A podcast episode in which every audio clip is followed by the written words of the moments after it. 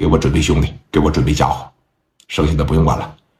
说哥，我能帮你啥呀？你什么也不用帮，啊，然后把蒋元给我叫来。行，把电话啪的一撂，蒋元上楼找磊哥去。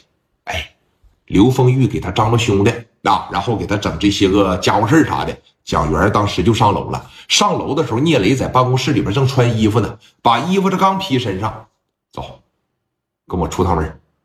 行，拿车钥匙。那聂磊当时买了一个二手车，那也不太值钱。开着这台车给聂磊夹着包，俩人这一上车，刘丰玉就说了：“哥，你放心吧，今天晚上我绝对会做到百密一疏啊！哎，我我我我我绝对不会做到说任何任何的疏忽啊，绝对不会百密一疏的。行，我相信你。走，去找王振东，找王振东。啊。”几个人当时开着车呀，直接奔着说王振东家里边去了。今天正好是礼拜天王振东还就在家里边呢。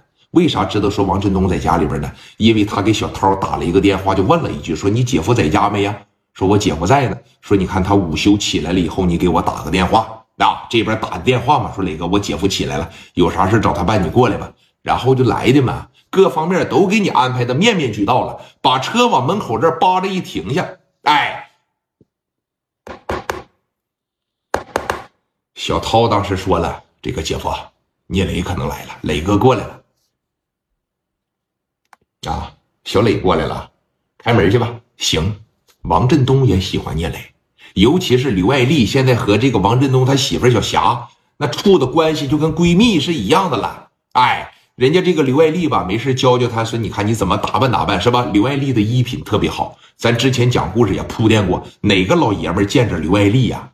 那都得说滋楞就这一下子，哎，这个女人长得并不是特别漂亮，但是贼会打扮，她有那种气质，而且刘爱丽长得贼性感。为啥性感？你自个儿寻思啊！就那盒子吧，我说句不好听的，哥，可能比咱这脑袋都大。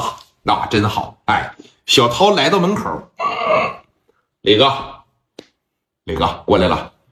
小涛，操，你身上这么香呢，磊哥啊，用的什么香水啊？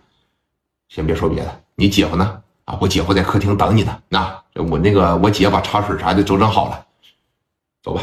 那叭的一关上门，哎，当时来到说大厅里边的时候，说你看，聂磊瞅着王振东就说了：“大哥，我跟你说个事呗。咋的了，兄弟？一瞅聂磊那表情就非常的凝重，啊，有事儿吧？有事儿。”有事上我书房来说，啊，走。这一说这个嘛，聂磊跟着他上楼，就往楼上书房开始去了。哎，哥俩在这个书房里边把门叭的一关上，说吧，咋的了？啊，这急匆匆的来找我，大哥，我不是说给你添麻烦，我过来跟你借样东西，跟我借样东西，借啥呀？你的车，包括你的这，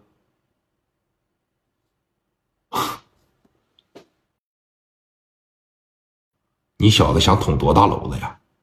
啊，开着我的车，拿着我的配枪出去办事儿，你考虑过后果吗？真要是说发生了一些不该发生的事儿，或者是在阴沟里边翻着船，找的我王振东，那可不是找你，聂磊，你咋想的？啊？